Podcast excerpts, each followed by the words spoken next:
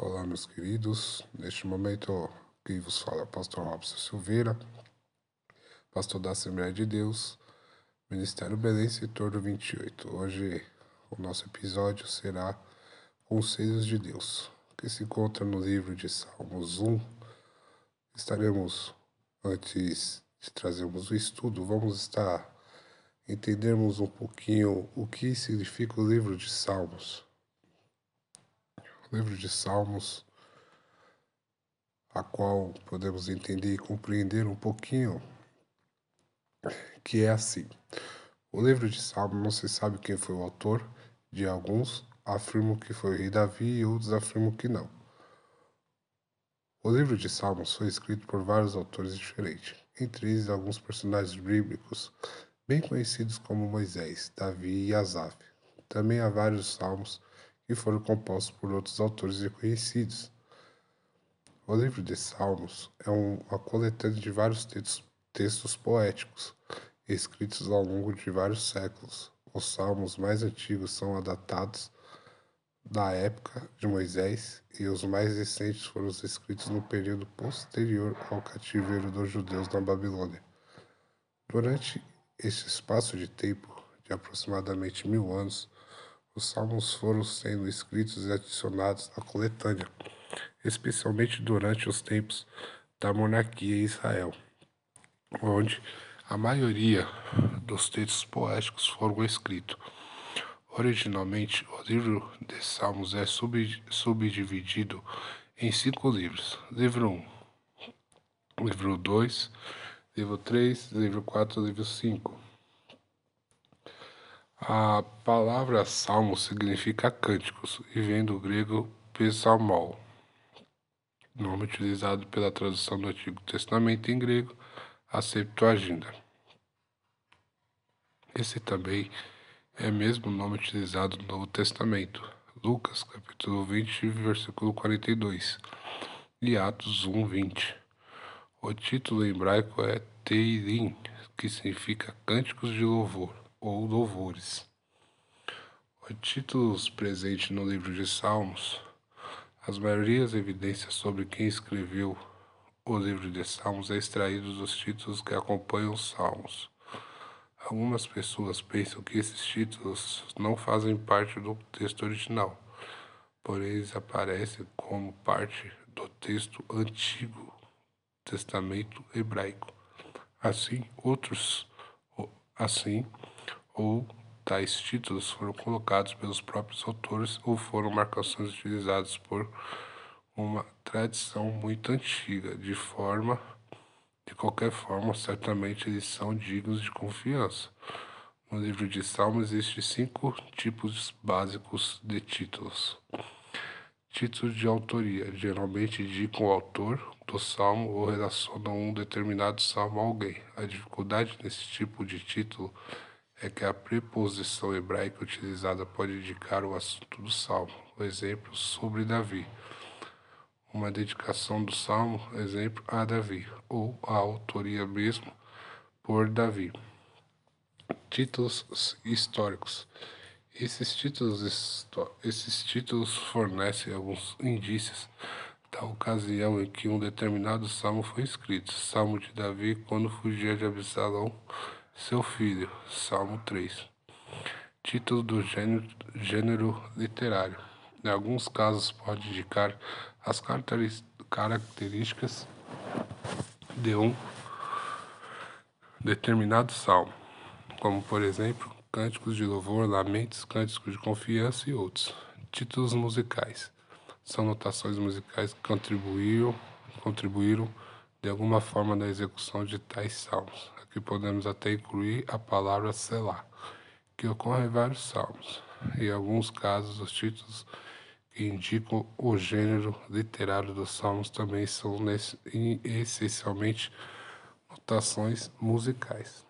Títulos de instruções para o uso do culto são títulos que indicam como determinado salmo deveria ser usado no culto formal, como por exemplo os cantos de romagem.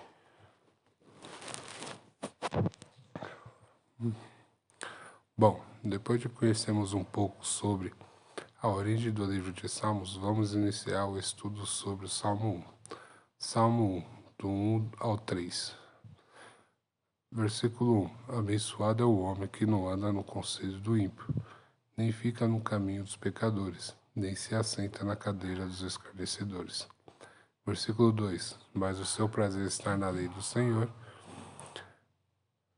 Seu prazer está na lei do Senhor na sua lei medita de dia e de noite. Versículo 3. E ele será como uma árvore plantada junto aos rios de água, que produz seu fruto em sua estação. Sua folha também não murchará, e tudo aquilo que ele faça prosperará. Aqui nos versículos de 1 ao 3 temos algumas lições muito edificantes para nossas vidas quando somos justos na presença de Deus. Primeiro conselho: Obediência. Versículo 1. Abençoado é o homem que não anda segundo o conselho do ímpio, nem fica no, no caminho dos pecadores, nem se assenta na cadeira dos escarnecedores. Interessante a gente entendermos que, quando se tratamos de obediência, e lembramos que 1 Samuel, capítulo, 17, capítulo 7, versículo 14, a Bíblia nos diz assim, que o Senhor usa o profeta Samuel para repreender ao rei Saul, dizendo que é melhor obedecer do que sacrificar. Segundo conselho, meditar na sua palavra. Versículo 2. Mas o seu prazer está na lei do Senhor e na sua lei medida de dia e de noite. O Senhor Deus levanta Josué como sucessor de Moisés. E o Senhor aconselha Josué a o Senhor Deus orienta Josué para que ele não deixe de meditar no livro da lei, que é a palavra, para que ele venha ser bem-sucedido no seu caminho. No livro do Evangelho segundo João, capítulo 1, versículo 1 ao 3, a Bíblia diz assim que a palavra era Deus. Versículo terceiro conselho, promessa.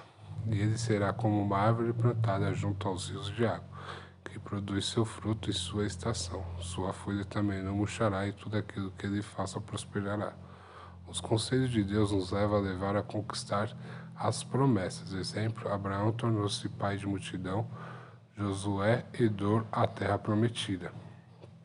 Salmo de 1 a 4, de, Salmo 1, versículo 4 e 5. Não são assim os ímpios, mas são como a moinha que o vento espalha. Versículo 5. Por isso os ímpios não substituirão, substituirão no juízo, nem os pecadores na congregação do justo.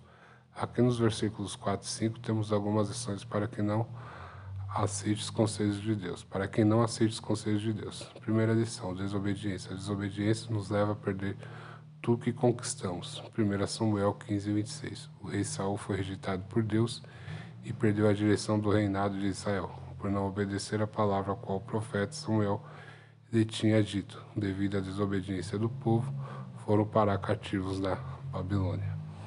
Segunda lição: deixar de meditar no livro da lei, a palavra. O rei Acabe não aceitou a palavra que o profeta Micaias o havia passado, com isso seu destino foi a morte. Para os dias de hoje, quando deixamos e não damos ouvidos à palavra de Deus, morremos espiritualmente. Segunda Crônicas, capítulo 18, versículo 33 e 34. Observação: Não vamos nos esquecer de que o justo não vamos esquecer de que o justo aqui não se trata de pessoa 100% correta, pois a Bíblia nos ensina em Romanos 3,10, como está escrito, não há nenhum justo, nem não nenhum. Conclusão: aprendemos que o melhor caminho é estar na presença do Senhor Deus. Que venhamos ficar sempre atentos aos conselhos de Deus para a nossa vida, porque a recompensa do justo é a, é a vida eterna. E não sejamos como o ímpio, que não aceite os conselhos de Deus, que a recompensa do ímpio perecerá na terra. Vamos colocar em prática o Salmo 73, versículo 28. Mas é bom para mim aproximar-me de Deus, e eu pus a minha, a minha confiança no Senhor Deus, que eu possa declarar todas as tuas obras. Amém. Que o Papai do Céu possa abençoar a vida de cada um que irá refletir através dessa palavra os conselhos de Deus para a sua vida. Pastor Robson Silveira. Deus abençoe o podcast Nova Geração.